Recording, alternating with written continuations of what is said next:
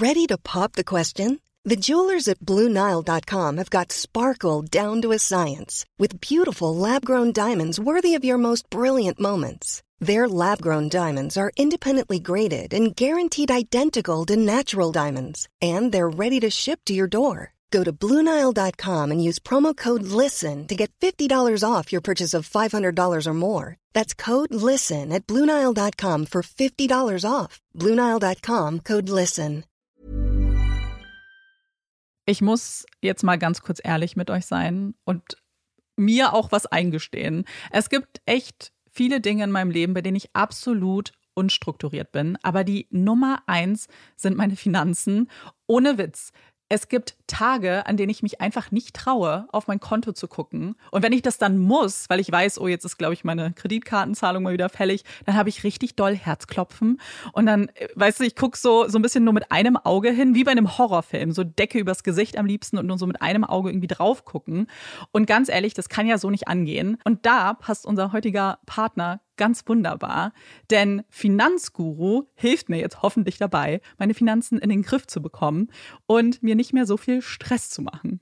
Und wer den Podcast aufmerksam hört, kann sich wahrscheinlich schon denken, dass ich genauso eine Kandidatin bin wie Amanda. Mir geht es da einfach eins zu eins genauso. Ich verliere total schnell den Überblick, auch weil ich ja einfach überhaupt nicht so gut mit Zahlen bin und so. Und da ist Finanzguru die perfekte Anlaufstelle für Menschen wie mich und Amanda, aber wahrscheinlich auch für viele von euch.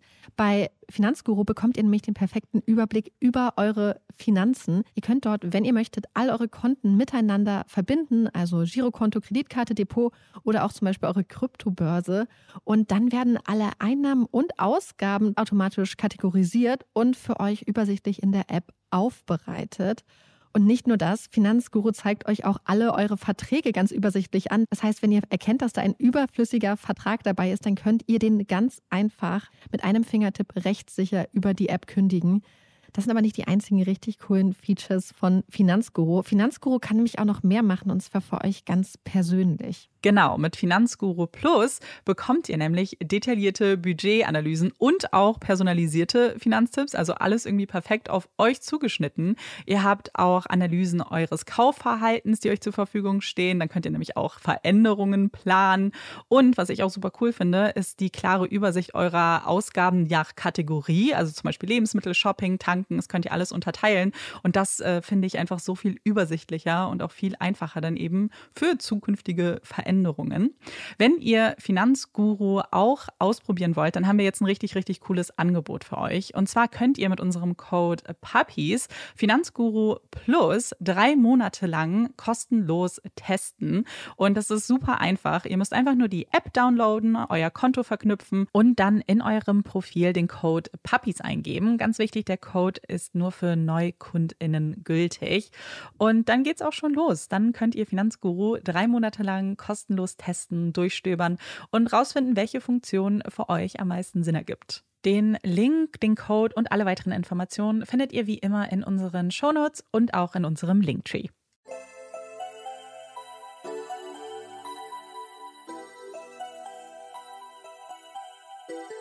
Herzlich willkommen bei Puppies in Crime, unserem True Crime Podcast. Ich bin Marike und ich bin Amanda. Das hier ist unsere 30. Folge. Wie cool ist das bitte? Genau, wir haben äh, Jubiläum. Wir machen das jetzt eigentlich schon seit, seit über einem halben mhm. Jahr. Wir haben es ein bisschen vergessen, dass wir eigentlich Anfang des Monats jetzt Mai Jubiläum hatten. Aber äh, ja, ist das nicht komisch? Sechs Monate? Genau, die erste Folge kam nämlich am 9. Dezember mhm. raus.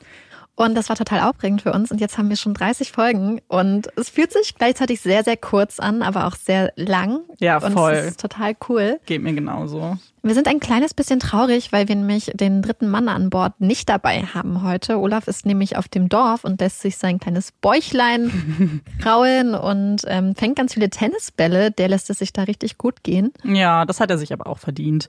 Und er lässt sich entschuldigen, weil wir wissen, er hat ja einige Fans da draußen, die seine Einwürfe sehr zu schätzen wissen. Aber dann wird er demnächst mal wieder dabei sein und dann könnt ihr ihn wieder hören. Die Folge heute hat Marike für uns vorbereitet und ich freue mich sehr. Ich habe schon festgestellt, ich habe irgendwie alles vergessen, was du mir vielleicht über den Fall erzählt hast. Aber das macht es umso besser für mich gerade, weil dann lasse ich mich sehr überraschen von dem, was du erzählst. Marike, möchtest du anfangen mit dem Fall für heute? Sehr gerne. FBI Law Enforcement Bulletin, Ausgabe März 1989. Gesucht Paul David Cruz. Geboren am 2. August 1952 in Union County, South Carolina. 5 Fuß und 5 Zoll groß. 150 Pfund schwer. Braune Haare, blaue Augen. Wanderarbeiter. Ist bekannt dafür, Büchereien aufzusuchen. Cruz liest sehr viel. Ein Holzfäller, der sich in der Natur selbst versorgen kann. Eine Narbe auf der Brust, eine Narbe am Bauch. Tätowierungen. Der Name Casey auf der rechten Schulter, der Buchstabe C auf der linken Schulter. Gesucht wegen Flucht über Bundesstaatsgrenzen, Mord und Raub. Vorsicht! Cruz wird in Verbindung mit dem brutalen Mord an einem weiblichen Opfer gesucht. Bei der Tat wurde ihr mehrmals die Kehle durchgeschlitzt. Cruz trägt Berichten zufolge ein ummanteltes Jagdmesser am Gürtel und gilt als bewaffnet und gefährlich. Es gibt einen Ort, an dem lassen die Menschen ihren Namen hinter sich, geben sich Nicknames, Spitznamen, kommunizieren über Logbücher miteinander, hinterlassen sich Nachrichten, Gedichte, Beobachtungen. Sie folgen Fremden, Menschen, die sie noch nie getroffen haben, die sie aber trotzdem zu kennen scheinen. Eine eigene kleine Welt, ein exklusiver Club, der trotzdem jeden willkommen heißt. Eine Welt, die schon seit Jahrzehnten existiert. Und nein, wir sprechen hier nicht über das Internet, über Chaträume und Social Media, sondern über eine analoge Welt, eine Welt da draußen. Jenseits von Städten, Straßen und Verkehr, ohne Fahrstühle, Rolltreppen oder Straßenlampen, ohne Lärm, ohne Abgase. Ein Ort, an dem man nachts alleine unter Abermilliarden von Sternen liegen kann, fast umhüllt von der funkelnden Milchstraße. Ein Ort, an dem sich die Menschen helfen, vertrauen, zu Freunden werden. Es ist die Welt des Appalachian Trails, des längsten Wanderweges der Welt. 3524 Kilometer lang schlängelt sich der Appalachian Trail vom Norden der US-amerikanischen Ostküste bis in den Süden. Er reicht von Maine bis nach Georgia und verbindet 14 Staaten miteinander. Ein wahres Monument, geschaffen, um dem Menschen ein Stück Natur zu erhalten, ein bisschen Wildnis, ein bisschen Ursprünglichkeit. Eine kleine Flucht vor den sich immer weiter ausbreitenden Städten, der rasenden Urbanisierung. Über vier Millionen Menschen nutzen dieses Angebot jedes Jahr, lassen die Stadt hinter sich, genießen die Natur, das Rauschen der Blätter, das Zwitschern der Vögel. Die Menschen bleiben mal für ein paar Stunden, mal für einen Tag oder auch ein bisschen länger. Und dann gibt es dann noch die, die hier nicht nur für ein paar Stunden oder für ein paar Tage bleiben. Die, die alles hinter sich lassen, die ihren Rucksack packen, ihre Wanderschuhe schnüren, Freunden und Familie einen Abschiedskuss geben und sich auf den Weg machen, den gesamten Appalachian Trail zu bezwingen. 3524 Kilometer. Es sind die sogenannten Thru-Hiker, die Durchwanderer. Manche starten im Norden, manche im Süden. Gut 200 von den 4 Millionen Wanderern jedes Jahr wagen dieses Vorhaben. Eine von ihnen ist Molly LaRue. Molly kommt aus Shaker Heights, Ohio einer kleinen Stadt am Lake Erie bei Cleveland. Sie ist eine energetische junge Frau, klein, kompakt, sportlich, 25 Jahre alt, voller Lebensfreude, eine Künstlerin, kreativ, mit viel Sprachwitz und Poesie im Herzen. Die glatten blonden Haare fallen ihr oft in die strahlenden blauen Augen. Ihr Vater erinnert sich noch heute an den Telefonanruf von Molly. Er wisse ja, klingt die Stimme von Molly durchs Telefon, dass sie schon immer den Appalachian Trail laufen wollte. Und jetzt hätte sie da jemanden, der das mit ihr gemeinsam machen würde. Möchtest du etwas über diesen Freund wissen? fragt Molly verschmitzt. Ja, das würde ich, geht ihr Vater auf das Spiel ein. Nun, es ist ein männlicher Freund, sagt Molly. Ihr Vater kennt Molly gut. Gibst du gerade eine Beziehung bekannt? Ja, das tue ich. Der neue männliche Freund, das ist Jeff, ihre große Liebe. Jeff ist ein Jahr älter als Molly. Seine braunen, vollen Haare fallen in leichten Wellen bis zu den Schultern. Er trägt einen Vollbart und seine hellen Augen blicken freundlich in die Welt. Er ist eher der ruhige Typ, nachdenklich, ausgeglichen. Er passt perfekt zu Mollys aufgeweckter, quirliger Art.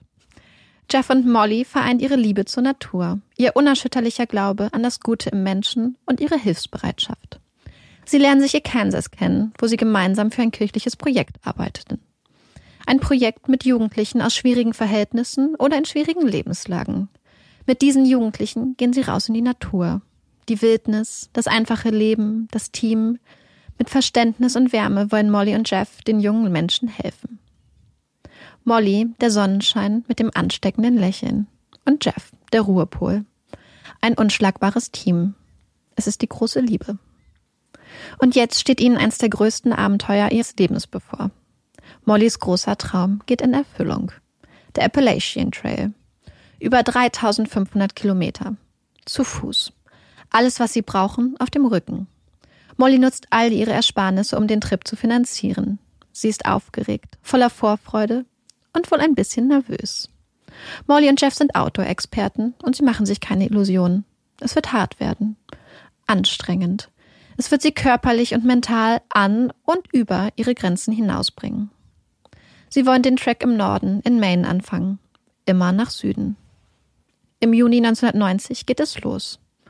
Und ja, auch Molly und Jeff legen ihre Namen, ihre alten Identitäten ab.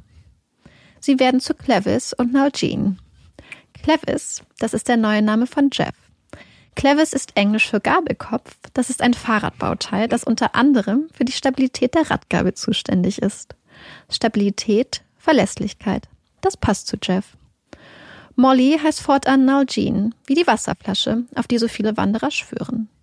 Warum Molly sich für diesen Namen entschied, wissen wir ebenso wenig wie bei Jeff. Aber auch hier passt es. Mollys Art ist erfrischend und tut gut. Ganz wie eine Flasche klares Wasser. Molly und Jeff, oder eher Nalgene und Clevis, sind zwei gemächliche Wanderer.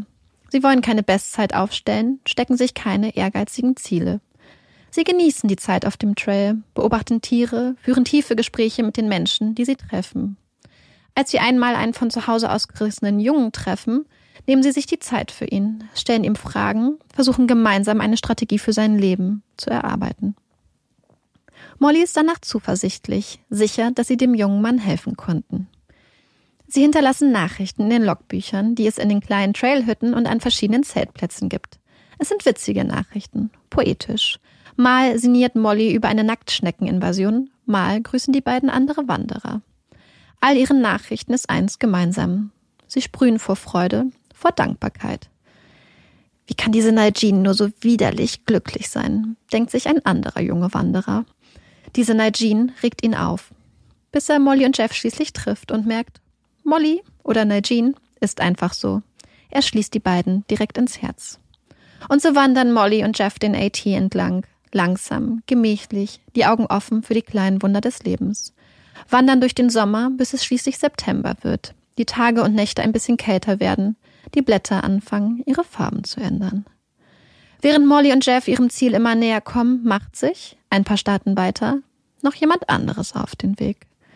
Verlässt seine Unterkunft auf einer Tabakfarm, hinterlässt Müll und leere Bierdosen, sagt kein Wort, verschwindet einfach.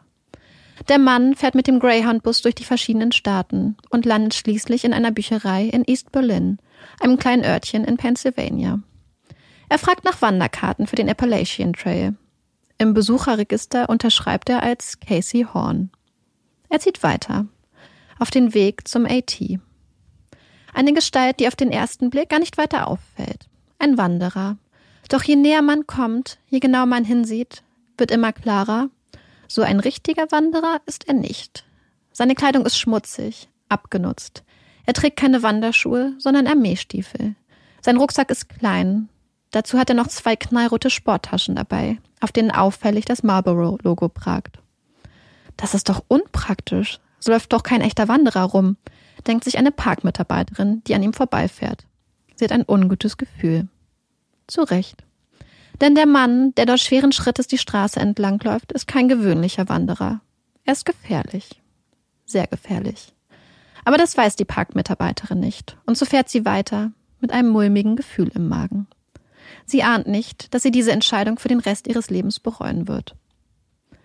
Während der Mann mit den zwei leuchtend roten Marlboro-Taschen und den schweren Militärstiefeln mit leerem Blick weiter in Richtung des AT läuft, sind ein paar Kilometer weiter Molly und Jeff auf den Beinen. Sie haben die letzten Tage viel Spaß gehabt, sich Pizza und sogar eine Nacht in einem heruntergekommenen Hotel gegönnt. Ein bisschen Wandererluxus.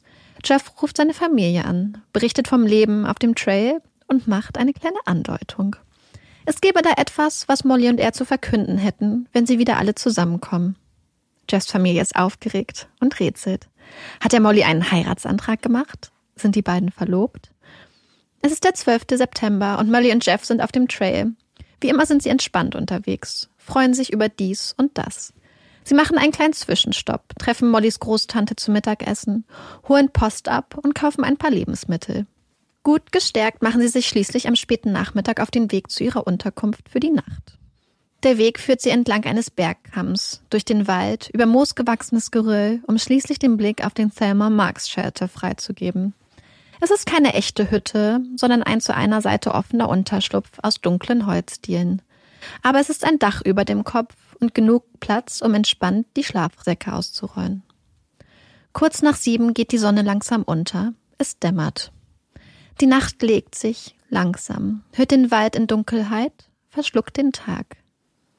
Doch in dieser Nacht im kleinen Thelma Marks Shelter wird noch eine ganz andere Art von Dunkelheit hereinbrechen. Nicht die ruhige, natürliche Dunkelheit, die den Blick auf die Milchstraße freigibt und in den Schlaf wiegt, sondern menschliche Dunkelheit, Horror, schlimmer als jeder Albtraum. Denn nicht nur Molly und Jeff haben den Weg hierher gefunden. Einen Tag später. Cindy und Biff, ein junges Ehepaar, sind voller Vorfreude. Sie ahnen, dass sie Molly und Jeff, oder besser gesagt Nalgene und Clevis, dicht auf den Fersen sind. Vielleicht ist heute der Tag, an dem sie die beiden endlich einholen. Seit Wochen lesen sie die herzerwärmenden und lustigen Logbucheinträge der beiden. Sie freuen sich, sie nun endlich persönlich zu treffen. Ihr Ziel ist der Thelma Marks Shelter, ein kleiner Unterschlupf. Ob Nalgene und Clevis da sein werden? Vielleicht könnten sie ja zusammen mit ihnen in Biffs Geburtstag hineinfeiern. Die Freude, die Aufregung trägt das junge Paar durch den Wald. Schließlich kommen sie am frühen Abend am Ziel an. Geschafft. Wo sind Nalgene und Clevis? Sind sie schon im Unterschlupf? Biff und Cindy kommen näher. In den wenigen Sekunden, die das Auge braucht, um die Umrisse, das Innere des Shelters zu erkennen, verfliegt jede Vorfreude. Wird ersetzt durch die Erkenntnis, das Grauen, die Angst. Sie müssen weiter, sofort, die Polizei verständigen. Dunkle Nacht, ein abgeschiedener Ort, keine Straße, keine befestigten Wege. Das, was den Trail für die Wanderer so attraktiv macht, macht es für die Polizei umso schwerer, den Tatort zu erreichen. Bald erhellen Taschenlampen den Wald, ertönt schweres Atmen und Schnaufen und ein breites Repertoire an Schimpfwörtern. Die Polizisten in ihren Anzugsschuhen brauchen drei Stunden, bis sie schließlich den Thelma Marks Shelter erreichen. Zwei Einsatzfahrzeuge, die das schwierige Terrain manövrieren müssen, brauchen ganze vier Stunden. Die friedliche Stille mitten im Wald, die den Selma Marks Shelter umgibt, lässt nicht erahnen, was hier in den frühen Morgenstunden des 13. September geschah. Die Polizisten leuchten vorsichtig mit ihren Taschenlampen in den kleinen Holzunterschlupf. Da liegt eine junge Frau, das Gesicht nach unten, hellblondes Haar, tot. Um sie herum ein kleiner See aus Blut. In der Ecke ein junger Mann im Schlafsack. Fast könnte man meinen, er würde schlafen. Fast. Es ist ein schreckliches Bild, das sich den Ermittlern und den anwesenden Parkmitarbeitern ins Gehirn brennt. Zwei junge Menschen, brutal ermordet. Und der Täter? Verschwunden. Über alle Berge. Wer ist er? Ein anderer Wanderer? Oder jemand von außen, eingedrungen in die kleine, vertrauensvolle Welt des AT? Und vor allem, wo ist er? Ist er wirklich längst über alle Berge? Zurück in der Zivilisation? Weit, weit weg? Oder und diese Option erscheint fast noch schrecklicher, ist er noch hier, auf dem Trail, ein Mörder unter den vertrauensvollen, lebensfrohen Wanderern. Und wieder einmal stellt die Abgeschiedenheit des Trails ein Problem dar. Die anderen Wanderer müssten doch gewarnt, informiert werden. Aber es ist Anfang der 90er Jahre. Es gibt keine Handys. Ein Mörder in einer kleinen, abgeschiedenen Welt. Die Suche geht los. Während die schrecklichen Neuigkeiten auf dem AT langsam die Runde machten, berichten die Medien fast in Echtzeit. Berichten von den zwei jungen Wanderern, die brutal auf dem AT ermordet wurden. Bis nach Tennessee dringen die Neuigkeiten. Als Jeffs Mutter die Meldung im Radio hört, spitzt sie die Ohren. Der Ort kommt ihr bekannt vor. Von dort hatte Jeff sie erst wenige Tage zuvor angerufen. Sie ist sich sicher, dass es Jeff und Molly gut geht. Aber trotzdem, sie nimmt den Hörer in die Hand und wählt die Nummer von Mollys Familie. Mollys Vater nimmt den Hörer ab. Anders als Jeffs Mutter ist er sich sofort sicher. Das sind die beiden. Sie sind tot. Er beginnt zu weinen. Mollys Vater hat recht. Seine Tochter und Jeff werden nicht in ein paar Monaten freudestrahlend und stolz nach Hause zurückkehren, von der Sonne gebräunt und dankbar über eine warme Dusche und ein weiches Bett. Sie werden nicht, verschmitzt und verliebt, ihre Verlobung verkünden, ihr gemeinsames Leben leben, vielleicht Kinder bekommen, einen Hund, ein Haus. Sie werden sich nie mehr gemeinsam in ein Abenteuer stürzen oder sich kleine, liebevolle Nachrichten schreiben. I love you forever, I like you for always. Und solange ich lebe, mein Alles wirst du sein. Von Jeff an Molly. Während die Familien für immer von ihren Kindern Abschied nehmen, stehen die Ermittler unter Hochdruck. Sie müssen Beweise sammeln, die Tat rekonstruieren und vor allem den oder die Täter finden. Hoffen, dass er nicht noch einmal zuschlägt. Angst geht um. Die Anwohner der angrenzenden Gemeinden, die eigentlich voller Vertrauen in ihre Gemeinschaft und ihre Mitmenschen sind, fangen an, ihre Türen zu verriegeln, die Fenster zu schließen. Der Trail ist leerer. Und die, die auf dem Trail bleiben, sind wachsamer, misstrauischer. Viele der Wanderer, die jetzt noch unterwegs sind, kannten Molly und Jeff, können es nicht glauben, ausgerechnet die beiden. Es scheint so absurd. Von nun an sind es nicht nur die Rucksäcke, die schwerer wiegen, sondern auch die Herzen. Es werden schließlich zwei Wanderer sein, die der Polizei den entscheidenden Tipp geben. Dass da ein Mann unterwegs sei, der nicht wie ein Wanderer wirke, der einen sehr guten, sehr teuren grünen Gregory-Rucksack trage, aber so unbeholfen, dass es den beiden suspekt vorkommt. Jeff hatte einen solchen Rucksack. Der Rucksack fehlte, als die Polizei am Tatort ankam. Das muss er sein. Am 29. September 1990 berichtet die New York Times. Mann in Haft wegen Tötung auf Appalachian Trail. Der 38-jährige David Casey Horn sei festgenommen worden. Er hätte die Schuhe und den Rucksack eines der Opfer getragen. Das stimmt soweit. Fast. Denn anders als es die New York Times berichtet und anders als zunächst von der Polizei angenommen, gibt es keinen David Casey Horn. David Casey Horn ist ein Pseudonym, ein Deckname, eine Tarnung. Der Mann, den die Polizei da in Gewahrsam hat, heißt eigentlich Paul David Cruz. Ein gesuchter Mann, auf der Flucht vor dem FBI, denn Paul hat nicht zum ersten Mal getötet. Paul David Cruz wird in den 50er Jahren im US-amerikanischen Bundesstaat South Carolina geboren. Es ist eine große Familie. Er hat sieben Geschwister. Ein gutes, liebevolles, christliches Elternhaus, wird eine seiner Schwestern später berichten. Doch als Paul neun Jahre alt ist, zerbricht die Familie und für Paul seine ganze Welt. Der Vater verlässt die Familie, die Kinder werden getrennt und zur Adoption freigegeben. Der kleine Paul wird von einer Krankenschwester adoptiert. Aber der Groll, der Hass auf seinen Vater, lässt den kleinen Jungen nicht los. Er ist verbittert, reist mehrmals von seinem neuen Zuhause aus. Er leidet, vermisst seine Familie. Seine schulischen Leistungen sind schlecht. Mit zwölf kommt er zum ersten Mal mit dem Gesetz in Konflikt, weil er ein Messer am Gürtel trägt. Mit 20 geht Paul schließlich zu den Marines, heiratet kurz darauf seine Jugendliebe. Doch weder die strenge Disziplin und Ordnung der Marines noch die Liebe seiner jungen Ehefrau können ihm helfen. Paul ist schwer depressiv, redet oft tagelang nicht, verlässt das Bett kaum. Versucht sich schließlich, kurz nach seiner Hochzeit, zum ersten Mal das Leben zu nehmen und landet im Militärkrankenhaus. Dann verschwindet er. Seine Ehefrau, seine großen Jugendliebe, sieht ihn nie wieder. Er zieht zu seinem leiblichen Bruder. Doch die Probleme bleiben. Der eigentlich ruhige und passive Cruz konsumiert immer öfter Cannabis, Kokain, Alkohol. Eine Kombination, die Cruz immer öfter aggressiv macht. Unberechenbar. Eine Abwärtsspirale, die schließlich eine Frau das Leben kosten wird. 1986 in Florida kommt zum ersten Mal Pauls tödliche Seite zum Vorschein. Das Opfer heißt Claire Mitchell Arnold. Ihre Kehle wird sechsmal durchgeschlitzt, bis ihr Kopf fast vollkommen vom Körper abgetrennt ist. Man findet ihre Leiche in einem von Alligatoren bevölkerten Sumpf neben einer improvisierten Baracke. Hier lebt Paul. In ihrem Auto findet man später seine blutige Kleidung. Bevor die Polizei Paul festnimmt kann, hilft sein Bruder ihm und er flüchtet aus Florida.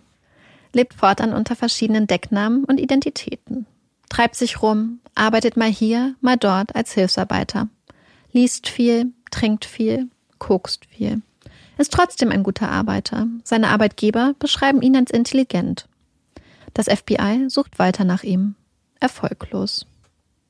Aber jetzt, im September 1990, ist er endlich in Haft. Was genau wenige Tage zuvor am Thelma Marks Shelter passierte, lässt sich nicht rekonstruieren.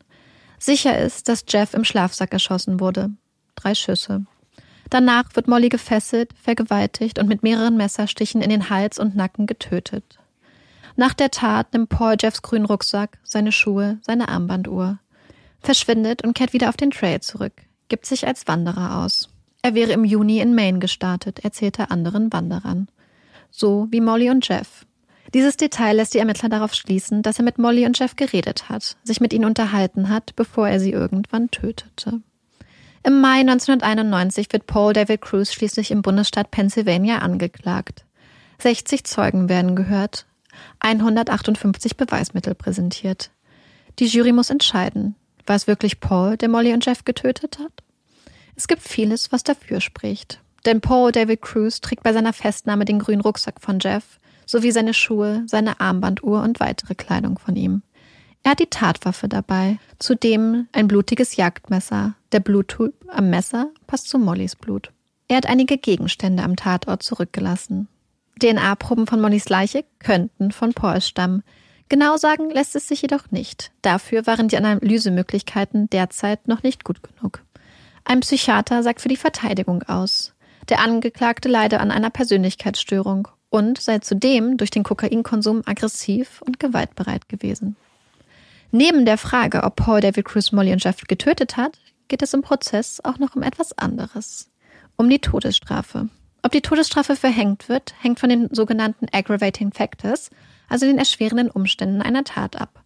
Diese sind abzuwägen mit potenziellen Mitigating Factors, also mildernden Umständen. Die möglichen erschwerenden, aber auch mildernden Umstände sind von Bundesstaat zu Bundesstaat unterschiedlich. Also gucken wir uns zuerst einmal die erschwerenden Faktoren oder Umstände im Staat Pennsylvania an. Die Aufzählung der erschwerenden Umstände ist übrigens abschließend im Gesetz geregelt. Ich habe hier eine kleine Auswahl vorgenommen und die Nummerierung ist von mir, stimmt also nicht mit dem Gesetzestext überein. Okay. Erstens. Das Opfer ist ein Feuerwehrmann, ein Polizist oder zum Beispiel ein Staatsanwalt und wird in Ausübung des Amtes getötet. Zweitens. Es handelt sich um einen Auftragsmord. Dieses Merkmal gilt sowohl für den Ausführenden als auch für den Auftragenden. Drittens. Das Opfer wird bei einer Entführung oder Geiselnahme getötet. Viertens im Fall einer Flugzeugentführung. Fünftens, wenn man das Tötungsdelikt im Zuge bzw. während einer anderen Straftat begeht. Sechstens, wenn man zusätzlich die Gefahr schafft, dass neben dem Opfer noch jemand anderes in extremer Lebensgefahr schwebt. Siebtens, bei Anwendung von Folter. Achtens, wenn das Opfer ein Informant war und die Tat Vergeltung oder Rache dafür war. Neuntens, wenn das Opfer im dritten Trimester einer Schwangerschaft war oder der Täter von der Schwangerschaft wusste.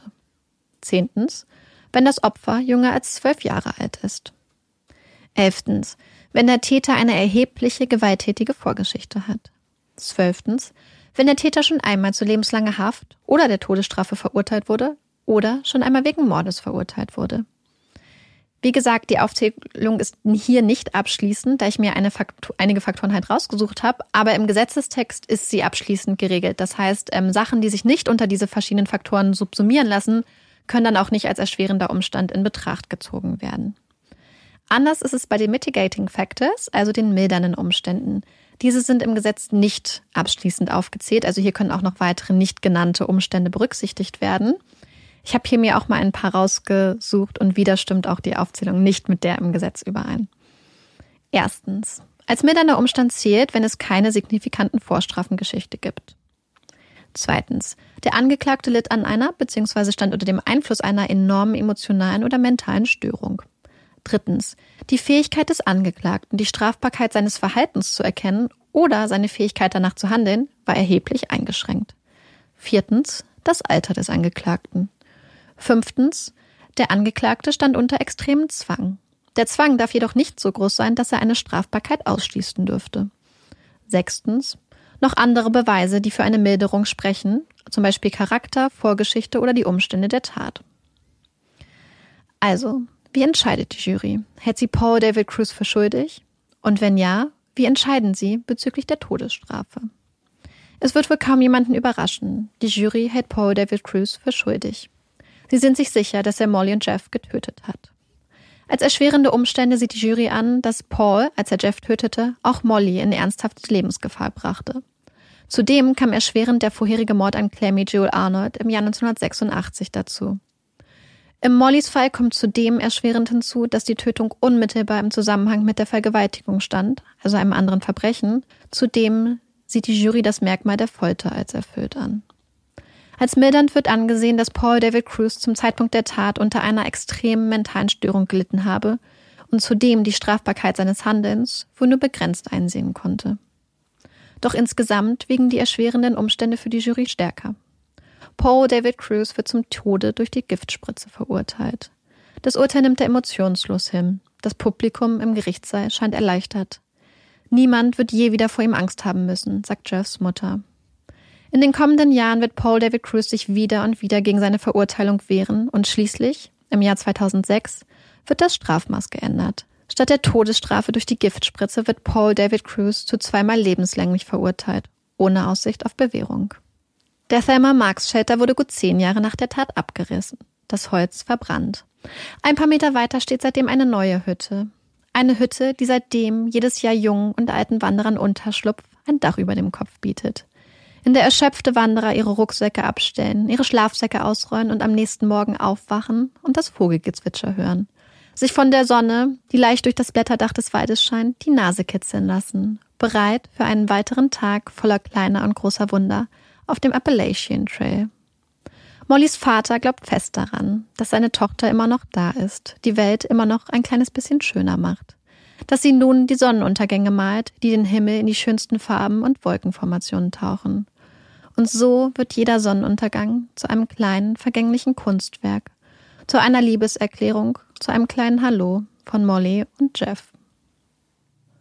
Wow, ich bin, ich bin irgendwie so traurig nach dem Ende, muss mhm. ich sagen. Das ist wieder sowas, da tun, also die Opfer tun einem ja immer leid, aber ja. wenn man dann so mitbekommt, irgendwie, wie glücklich die eigentlich waren und frisch verliebt, dann irgendwie, ich weiß nicht, das macht mich einfach super traurig. Aber ja. ich habe eine Frage. Ja. Und zwar ähm, hat ja die New York Times den mhm. falschen Namen abgedruckt. Genau. Aber warum? Also war das bewusst? Nicht bewusst? Der Artikel, den ich gefunden hatte, der war von der New York Times und wurde ein paar Tage nach der Festnahme von Paul David Cruz veröffentlicht. Und da haben sie den Namen noch so geschrieben und mir ist das erst gar nicht so aufgefallen. Ich weiß auch nicht, wieso ich da so mhm. rüber über, ich habe das so überflogen und dann ist mir aufgefallen, oh krass, das ist ja wirklich der falsche Name. Und er ist ja unter diesem Pseudonym Casey Horn und ja. so unterwegs gewesen, hat ja auch Casey auf die Schulter tätowiert. Und ich glaube, dass es wirklich einfach in dem Zeitpunkt so war, dass sie dachten, sie hätten da jemanden, der Casey Horn heißt. Und das war halt einfach sein Pseudonym, sein Deckname. Und damals, es war Anfang der 90er Jahre oder beziehungsweise die 90er Jahre gingen gerade los, da war ja auch die Kommunikation noch gar nicht so ähm, weit fortgeschritten wie jetzt. Man hatte nicht so viele Computer und so. Und deswegen kann ich mir einfach vorstellen, dass sie wirklich für ein paar Tage dachten, sie hätten da Casey mhm. und, okay, und gar nicht Paul David Cruz. Okay, weil ich hatte erst überlegt, ob das vielleicht irgendeinem Zweck diente. Weiß mhm. ich jetzt auch nicht, ob man dachte, da gibt's noch Mitwisser und die wollen ja. die nicht gleich alarmieren. Aber gut, die hätten ja sein Pseudonym auch gekannt. Also das also wäre so auch wie ich es verstanden habe, war es wirklich halt einfach falsche ja. Informationen, die die damals dann einfach noch hatten. Ja, das stimmt. Aber jetzt, wo du sagst, mit der Zeit oder ist, mhm. man vergisst es ja auch einfach, ja. dass die 90er Jahre vieles noch so ein bisschen in den Babyschuhen war. Und klar hatte, dann, hatte man vielleicht auch nicht die Möglichkeiten, alles nochmal nachzuprüfen und zu kontrollieren und ja. Was total cool war bei dem Fall ist, dass ich zum Beispiel dieses FBI-Bulletin, was ich am Anfang mhm. vorgelesen hatte, wo die Gesuchtenmeldung von ihm war, dieses Bulletin, was ähm, das FBI gibt es jeden Monat raus, veröffentlicht jeden Monat. Das ist so eine Zusammenstellung von verschiedenen Artikeln, die für Menschen, die in den Strafverfolgungsbehörden arbeiten, interessant sein könnten. Das können so Sachen sein, wie übermittle ich Mitarbeitern oder meinen Kollegen ähm, schlechte Neuigkeiten, wie sage ich Leuten, dass sie entlassen sind, aber auch Neuigkeiten, was die DNA-Analyse angeht. Und eben auch, wer gesucht wird. Und man kann tatsächlich diesen Originalartikel cool. einsehen, der dann einfach eingescannt wurde. Und das war sehr ähm, aufregend. Ja. Und man hat aber auch gemerkt, dass halt, wie gesagt, dieser Artikel aus der New York Times, der wurde dann auch digitalisiert. Das war auch einer von 1990 direkt. Was mich aber total aufgeregt hat bei der Recherche, weil ich hatte jetzt erst zum zweiten Mal mhm. einen Fall aus den USA. Du hattest ja schon öfter welche und mhm. ich habe gemerkt, dass ich viele Seiten, die ich eigentlich angucken wollte, nicht aufrufen konnte, mhm. wegen, ich glaube, Datenschutzverordnung, DSGVO wahrscheinlich, dass die ja. Kann es damit was zu tun haben? Ich weiß nicht, ob du es weißt, aber es, ganz viele Seiten ja. konnte ich einfach aus Europa gar nicht drauf zugreifen. Und das hat die Recherche total erschwert, weil es, glaube ich, sehr ja. spannende Sachen teilweise waren. Nee, da, äh, ich glaube, da gibt es einiges, ähm, was das quasi blockiert. Das klingt jetzt komisch, aber ähm, dass man nicht auf alles zugreifen kann, das könnte man dann irgendwie mit einem VPN wahrscheinlich austricksen. Das geht immer über meine, ähm, meine technischen Kenntnisse hinaus. Ich, du, ich würde mich da auch nicht so reinfuchsen. Aber ich hatte auch, ich weiß nicht, ob das bei meinen USA-Fällen war oder bei UK mehr, wo man auch ganz viel immer Abos brauchte, um Ja. irgendwelche Zeitungsartikel zu lesen. Und da wurde ich auch ein bisschen fuchsig, weil ich auch Ja. keine Lust hatte, hunderte Abos abzuschließen, was wir dann irgendwann. New York Times Ja. Haben wir auf jeden Fall schon. Ja, genau. So ein paar haben wir dann doch äh, investiert, weil es ja doch gute Quellen sind. Und ich verstehe auch, warum sie es tun. Die müssen ja auch irgendwie verdienen, ist ja auch klar. Aber mal gerade bei einer Recherche bremst einen das immer kurz aus, muss ich sagen. Aber interessant, ja. Und ähm, eine Sache, die ich noch sagen wollte, die mir sehr wichtig ist und eigentlich auch wahrscheinlich Molly und Jeff sehr wichtig gewesen wäre. Denn natürlich wirft so eine Tat, die an so einem Ort geschieht, auch immer so ein schlechtes Licht auf den Ort erstmal. Und viele Leute haben dann auch zu den Familien damals gesagt, ja, aber wie könnt ihr es denn noch unterstützen, dass Leute noch diesen Weg lang wandern? Und ist das nicht gefährlich? Denn es gab über die Jahre immer wieder Fälle, wo Menschen umgebracht wurden auf dem Appalachian Trail. Also den Appalachian Trail gibt es ja seit über 50 Jahren und in der Zeit gab es elf Morde beziehungsweise Mordversuche. Wenn man aber hochrechnet, dass ja jedes Jahr quasi die ganze Bevölkerung Ja, von eben. Berlin da durchläuft, du hast mal verglichen, ähm, 2019 gab es in Berlin 41 vollendete Tötungsdelikte. Hm. Das heißt, das ist in einem Jahr viermal so viel wie auf dem Appalachian Trail in mehreren Jahrzehnten. Ja. Deswegen ist es statistisch gesehen trotzdem einer der sichersten Orte, auf denen man sich aufhalten kann. Aber natürlich gerade auch bei so einem grausamen Verbrechen, was dann sehr Ja. viel Aufmerksamkeit generiert, ja, lässt es das dann auch manchmal einfach ein bisschen anders erscheinen. Aber für die Leute, die gerne draußen sind, statistisch gesehen, ist dieser Ort viel, viel sicherer, als wenn ihr beispielsweise in Los Angeles oder wahrscheinlich in Detroit oder New York unterwegs seid. Ja, absolut. Ich glaube, dass da, ja, da schwingt auch immer sowas mit, dass es eben so abgeschieden ist, vielleicht, dass man selbst dann sich einfach gruselt und so ein bisschen unsicher fühlt, einfach, weil man immer diesen falschen, diesen Trugschluss hat, dass wenn man unter Menschen ist, dass man sicherer wäre, was ja aber faktisch jetzt auch nicht stimmt. Gerade in Großstädten ist es ja so, ja, wie du ja gerade die Statistiken irgendwie genannt hast, ist es ja so viel wahrscheinlicher, dass du ein Opfer wirst von einem Verbrechen. Genau, und das war auch ganz, ja, eigentlich traurig, dass viele Leute gesagt haben, dass sie sehr überrascht waren, dass Jeff und Molly die Opfer wurden, weil ich meine, natürlich, das hat halt einfach auch was mit dem Zufall zu tun. Aber sie haben halt gesagt, wenn irgendwer in der Lage gewesen wäre, diese Situation zu deeskalieren, dann wären das die beiden gewesen. Sie haben ja, Ja. viel mit schwierigen Jugendlichen zusammengearbeitet und waren sehr, sehr erfahren in der Natur. Und deswegen haben viele Leute, die damals mit ihnen gewandert sind und sie kennengelernt haben, gesagt, okay, wenn es den beiden in diesem Moment passiert ist, dann hätte sich wahrscheinlich niemand anderes auch retten können.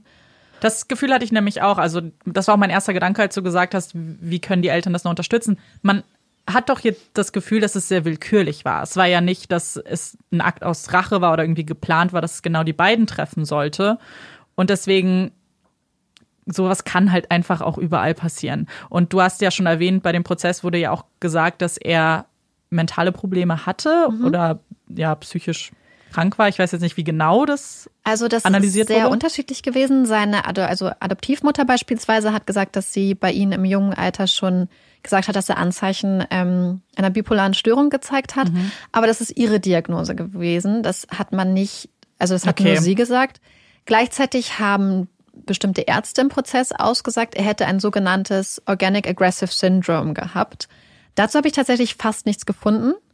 Und der Arzt hat es beschrieben, das ist quasi die eine Stunde, nachdem er Kokain konsumiert hat, wo er dann aggressiv und gewaltbereit ist. Wie gesagt, ich habe dazu zu diesem bestimmten Term, Terminus gar nichts gefunden, aber es gibt sogenannte Organic Brain Syndromes beispielsweise. Und das kann zum Beispiel sein, wenn das Gehirn nach einer Entzündung oder auch nach einer Verletzung Änderungen dann aufweist, die dann zu bestimmten Verhalten führen. Also es ist dann quasi nicht so mentales, sondern durch eine körperliche, biologische Ursache bestimmtes Verhalten auftritt. Was ja in dem Fall von einem Kokainkonsum beispielsweise auch so wäre. Also wenn ihr da draußen euch da genauer auskennt, schreibt es uns gerne. Ich fand die Quellen, Ja. was das anging, leider sehr dürftig. Genau. Ich hatte auch das Gefühl, Ja. dass es vielleicht ähm, ein veralteter Begriff ist. Was im Prozess aber noch gesagt wurde, ist, dass er an einer schizoiden Persönlichkeitsstörung gelitten hat. Und das ist so eine Kontaktstörung zu anderen Menschen. Das heißt, diese Menschen haben kaum die Fähigkeit, Gefühle zu zeigen. Und gleichzeitig hat er ja auch als Kind so seine Familie mhm. verloren und wollte ja eigentlich immer bei denen sein und wurde dann zur Adoption freigegeben. Ich weiß nicht, ob sowas damit reinspielt, aber natürlich, ja. wenn du als kleines Kind von den Menschen, die du liebst, getrennt wirst und es auch gar nicht möchtest, dann ja. ist wahrscheinlich eine Reaktion darauf auch, dass man sich sagt, okay, dann, dann lasse ich andere Menschen nicht mehr an mich ran, wenn die Menschen, die ich liebe und die eigentlich zu mir gehören, mir schon weggenommen werden. Ja, so also, eine Art Trauma irgendwie auch ja. wahrscheinlich. Ja, das spielt wahrscheinlich sehr, sehr viel mit ein und Vielleicht lässt sich das aber auch einfach nicht in diese Kategorien von diesen Krankheiten irgendwie einsortieren. Und gerade wie ja. du ja sagst, das ist ein Fall, der ist auch etwas länger her schon wieder. Das genau. heißt, wer weiß, wie das damals überhaupt schon war, wie die Begrifflichkeiten da waren. Aber ja, wie du schon gesagt hast, uns wird es natürlich total interessieren. Genau, das war leider so ein bisschen oberflächlich mhm. überall nur erwähnt. Was natürlich auch mit reinspielt und was hier auch so ein bisschen, ja, so eine traurige Ironie in den Fall reinbringt, ist, dass Molly und Jeff ja gerade spezialisiert waren auf die Arbeit mit Jugendlichen ja. in schwierigen Lebenslagen. Und ich habe immer gedacht, was wäre gewesen, wenn Poe David Cruz eine Molly oder einen Jeff in seinem Leben gehabt hätte mhm. als Teenager, die ihn vielleicht, weil er war ja offensichtlich intelligent, er hat viel gelesen, seine Arbeitgeber haben immer gesagt, dass er mhm. sehr, sehr smart ist. Vielleicht hätten sie geschafft, ihn irgendwie emotional zu erreichen und hätten es geschafft, sein Leben in bessere Bahnen zu lenken. Ja. Und das finde ich so schade, dass eigentlich zwei Menschen, die genau solchen Menschen immer helfen wollten, es war ihr Lebensziel, solchen Menschen zu helfen, dann genau in so einer Situation dann auch sterben. Und aber wie gesagt, die Familien von den beiden wollten halt immer, dass der Appalachian Trail nicht darunter leidet. Sie wollten, dass die Menschen weiter rausgehen, Spaß haben. Und ja. Mollys Vater beispielsweise, der ja scheinbar auch eine sehr gute Beziehung zu seiner Tochter hatte, macht mit seiner neuen Frau, hat er jetzt so ein Projekt, wo er auch Jugendlichen die Natur oh. äh, näher bringt. Und die beiden wohnen Voll zusammen toll. so im, in einer weltlichen, also Waldgegend und gehen dann mit Jugendlichen raus und zeigen ihnen, wie es in der Natur ist. Voll schön. Ich finde, das ist eine sehr gesunde Einstellung, weil das hätte Molly ja auch nicht gewollt. Wenn das Eben. war ihr großer Traum, sie wollte das immer machen und man kann sich sicher sein, dass sie, wenn sie noch ja, da wäre, ganz bestimmt nicht gewollt hätte, dass jetzt Menschen wegen ihr ihre Träume nicht erfüllen. Genau das, was du gesagt hast, haben nämlich die Familien auch gesagt, ja. dass sie wissen, dass wenn sie jetzt traurig wären und mhm. in so eine Apathie verfallen würden, würde Molly sagen, hey, Hintern hoch, ja. macht was aus eurem Leben und wehe, ihr lässt das, was du genau, was du gesagt hast, was mir passiert ist, als Ausrede dafür, dass dem Trail irgendwas passiert, dass der irgendwie eingeschränkt wird oder so. Ja, ist so traurig irgendwie, aber dann fast schön zu sehen, dass Eltern da irgendwie auch was draus ziehen und wie du mhm. sagst, jetzt ein eigenes neues Projekt finden, womit sie sich Molly wahrscheinlich auch näher fühlen, auch noch, ja. damit sie auch nicht vergessen wird. Ich glaube, das ist immer so das, was auch nicht passieren darf. Man darf mhm. Auch nicht einfach das ignorieren. Ja. Ähm, das finde ich eigentlich ganz schön. Ja, das ist auch, die Familien sind auch total, das hat sie total zusammengeschmeißt, ja. diese Erfahrung. Und als Mollys Mutter gestorben ist, die ist ähm, später an Krebs verstorben, war mhm. aber auch die Mutter von Jeff da und hat ihr in den letzten Stunden beigestanden, ja. zusammen mit ihrem Mann damals. Und das finde ich auch ganz schön, dass die Familien es hier irgendwie geschafft haben, trotzdem noch zusammen zu bleiben ja. und sich so Stärke wahrscheinlich zu geben und Wärme, weil sie ja das sind, was noch von ihren Kindern auch übrig ist, weil die Eltern haben auch gesagt, natürlich, ihnen fehlt jetzt nicht nur ihr Kind, ihr fehlt jetzt auch der Partner von dem Kind, ja. die zukünftige, die Hochzeit, die Enkelkinder, das ist alles weg. Ja. Das gibt's halt alles jetzt nicht mehr und ähm, ja. Ja, das war auf jeden Fall wieder ein sehr emotionaler Fall, muss ich sagen. Und damit wir alle jetzt nicht zu bedrückt sind, gibt es einen kleinen Umschwung und zwar mit unserer Puppy Break. Yay! Ich bin dran und diese Puppy Break gehört Kelly. Ihr alle kennt Kelly schon. Sie ist wie so ein viertes unsichtbares Mitglied von diesem Podcast. Und scheinbar denkt Kelly auch, seit wir diesen Podcast machen, dass Marike und ich jetzt große Tierexperten sind und Dr. Dr. Wildmetz. Weil, wenn sie Fragen hat, dann schreibt sie uns das jetzt einfach. So hat sie zum Beispiel eines Tages einfach geschrieben, hey, ähm, warum leckt mir eigentlich mein Hund immer das Ohr? Ich so, keine Ahnung. Wäre doch was für eure Puppy Break. Deswegen habe ich mir das mal genauer angeschaut, warum das so ist.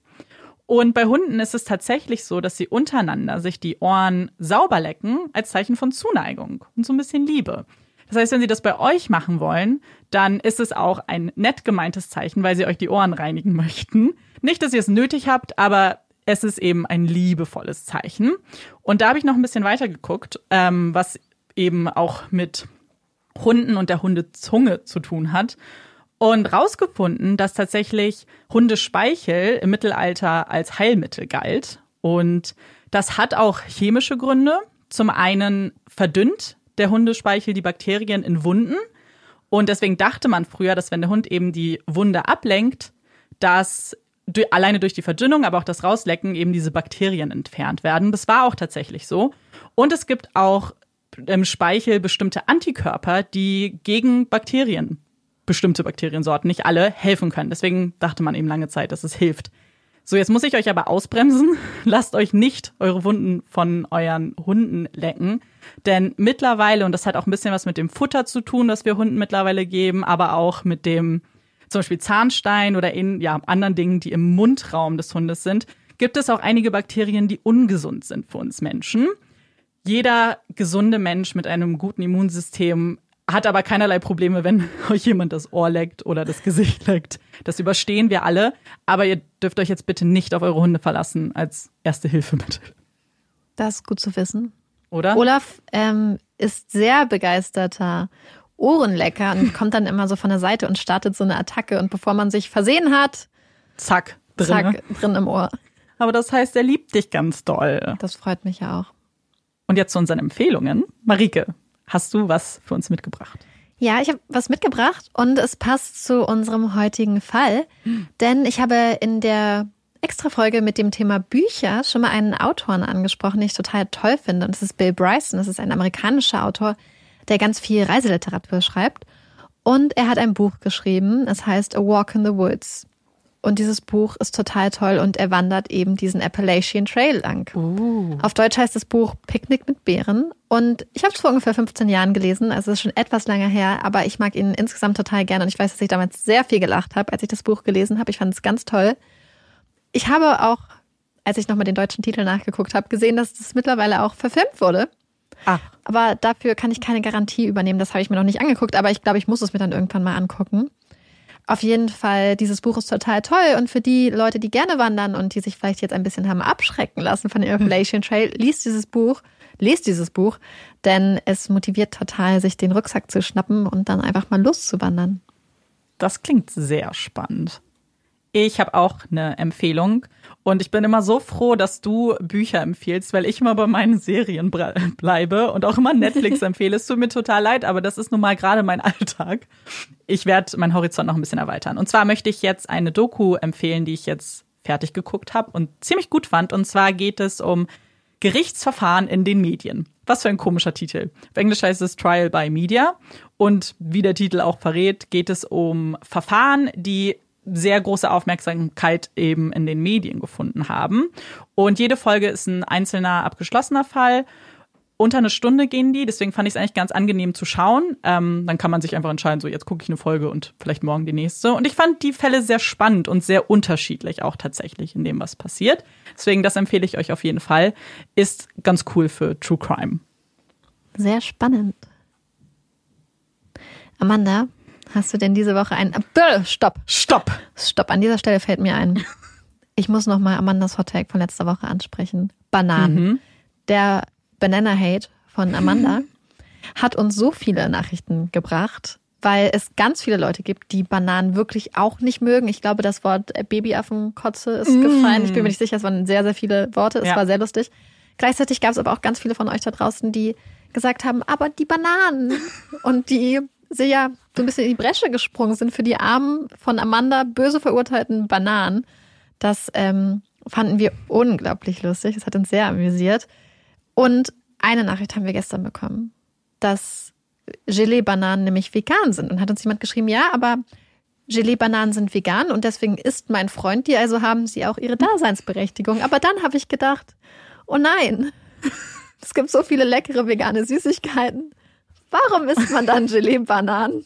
Wenn, also voll traurig. Wir hoffen halt einfach, dass das nicht der einzige Grund ist, warum sie gegessen werden, weil dafür gibt es sonst echt zu viele gute, bessere Alternativen, in meiner Meinung nach. Ja, total.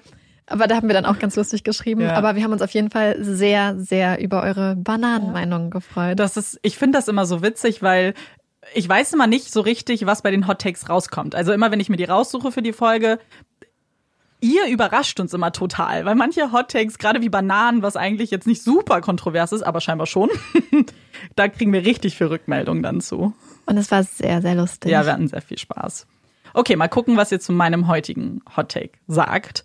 Und zwar, ich kann es nicht ausstehen, wenn von mir in einer Partnerschaft zum Beispiel erwartet wird, dass ich Arm in Arm schlafe.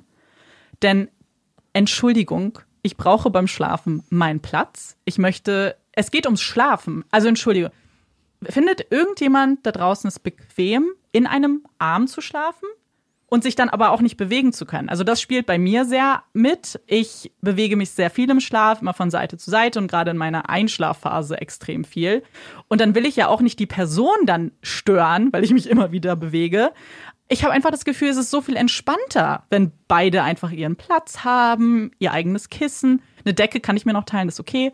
Aber ich finde Schlafen so wichtig und für mich stresst es nur. Und deswegen, bei jeder Beziehung, die ich beginne, führe ich dieses Gespräch auch. Dass man nicht erwarten braucht, dass ich das mache. Weil für mich ist das unbequem und ich bewege mich zu viel und derjenige wird es mir danken. Ich finde das auch ganz, ganz schrecklich. Ich, ist auch so warm und Stimmt. dann ist da jemand an dir und oh. Ja, warm ist auch noch, dann klebt man auch noch. So. Also ich bin auf jeden Fall absolut kein Fan davon. Ich brauche auch ganz viel Platz und ein sehr, sehr großes Bett zum Schlafen. Mhm. Der Einzige, der sich an meine Füße bucken darf, ist Olaf. Aber das, der, liegt dann auch an meinen Füßen, das ist okay. Das finde ich auch dann in Ordnung. Aber gerade dieses Arm oben, mhm. das ist, finde ich nicht bequem. Weil ich finde, man hat auch das Gefühl, dass man sich dann auch nicht so zu schwer machen darf ja. und man möchte den anderen aber auch nicht so. Äh, und es gibt doch auch dann immer diese, äh, ja, witzigen Meinungen dann auch so, oh, oder Beschwerden von Männern, dass, oder Frauen, je nachdem, wer den Arm hat, dass die Arme einschlafen. Ja. Okay, aber dann lassen wir es vielleicht einfach. Wäre das eine Alternative? Also ich glaube, es gibt schon Leute, die das total beruhigend und total ja. schön finden. Ich kenne auch Leute. Ich also ich wäre gerne so. Ich auch. Es geht nicht. Okay, Marike. Was ist dein Hot Take? Also, ich habe einen Hot Take, den ähm, das mussten schon viele von meinen Freunden in den letzten Jahren, Jahrzehnten feststellen, wenn ich koche. Und insbesondere, wenn ich für jemanden koche, der nicht, wenn es nicht nur ich bin. Und dann kommt jemand in meine Küche und versucht mit dem Finger an das Essen, was ich gerade koche, zu gehen und zu probieren, möchte ich den Finger abhacken. Wenn jemand kocht, probiert, den Löffel ableckt und es wieder ins Essen macht, könnte ich ausrasten. Dann möchte ich die Küche niederbrennen. Auf jeden Fall kriegen diese Personen bei mir Küchenverbot. Ich finde das so schlimm. Wenn ich für mich selber koche und ich weiß, ich esse es heute Abend auf, okay. Aber selbst dann benutze ich immer neue Löffel, muss ich ganz ehrlich gestehen. Aber wenn ich für irgendwen anders koche, habe ich doch die Verantwortung, dass das Essen, was ich serviere, hygienisch einwandfrei ist. Wieso kommen Leute mit Fingern und essen, probieren das, probieren? Also warum? Wofür gibt es Löffel? Und es ist jetzt nicht so, als ob wir in einer Löffelknappheit leben. Ich weiß nicht, wie es beim Amanda in der Wohnung ist, aber bei mir gibt es immer genug Löffel. Und ich finde es so, so schlimm. Und es ist wirklich schon so, dass ich habe früher sehr viele Dinnerpartys geschmissen. Und einmal standen so zwei Freunde mhm. von mir in der Tür und ein dritter kam rein und wollte gerade so die Hand in den Topf machen. Und die beiden so, so und haben ihm im letzten Moment gesagt, dass er dann direkt vom Balkon fliegt. Ja so schlimm. Ich, ich, finde das auf jeden Fall eine komische Angewohnheit auch, dass Menschen das machen. Also so dieses Bedürfnis haben, was zu probieren, weißt du? Also das mhm. ist ja auch ein Akt in sich, zu sagen, oh, ich probiere jetzt mal dein Essen. So klar, wenn man jetzt fertig ist, zum Beispiel, wenn ich jetzt sage, oh, ich finde die Soße ist mir super gelungen, dann kann ich ja auch anbieten, hey, wollt ihr probieren? Aber ich finde immer so dieses uneingeladen, selbst mit einem Löffel finde ich schon irgendwie, warum probierst du jetzt mein Essen? Willst du mich gleich kritisieren? Was ist los? Oder wenn man Leuten dann die Aufgabe gibt, bitte schneide das und dann essen sie alles auf. so, ich habe gesagt, schneide zwei Möhren und nicht schneide anderthalb Möhren und esse den Rest. Ihr merkt, wir sind auf jeden Fall super entspannte Köche. Mit uns macht es keinen Spaß, glaube ich. Nein, auf jeden Fall, da habe ich, ähm, ja, schreibt mal, wie es bei euch ist. Vielleicht gibt es mhm. ja Leute, die das total cool finden und das tolerieren können. Ich nicht. Oder schreibt uns auch, wenn ihr genau derjenige seid, der das tut. Oh. Dann gibt es direkt Küchenverbot. So, das waren dann zum Schluss unsere höchst kontroversen Hot Takes. Wir hoffen, dass es nicht wieder Banana Gate gibt. Doch schon, eigentlich war es ja sehr, sehr lustig. Ja. So, und ich habe jetzt einen Blick auf die Aufzeichnung geworfen. Es scheint so, als ob es eventuell wieder eine längere Folge mhm. sein könnte. Für den Fall, dass es wieder eine längere Folge ist, entschuldigen wir uns aus tiefstem Herzen bei Guido, der Neues schon geschrieben hat, dass er jetzt leider immer auf Stau hoffen muss, damit er unsere Folgen bei seiner täglichen Autofahrt hören kann. Genau, es war auch ganz süß, weil dann sind gleich Leute eingeschritten, haben gesagt, halt stopp, nicht, dass hier jemand auf falsche Ideen kommt, dass wir kürzere Folgen wollen, je länger, umso besser. Und keine Sorge, also wir sind auch nicht so richtig gut darin, uns kurz zu fassen und das zu kontrollieren. Genau, insofern Guido, kriegst du jetzt hier einmal deine Entschuldigung. Ja, dann beenden wir jetzt diese Folge auch. Und sagen Tschüss. Ich bin Amanda. Ich bin Marike. Und das ist Puppies in Crime. Tschüss.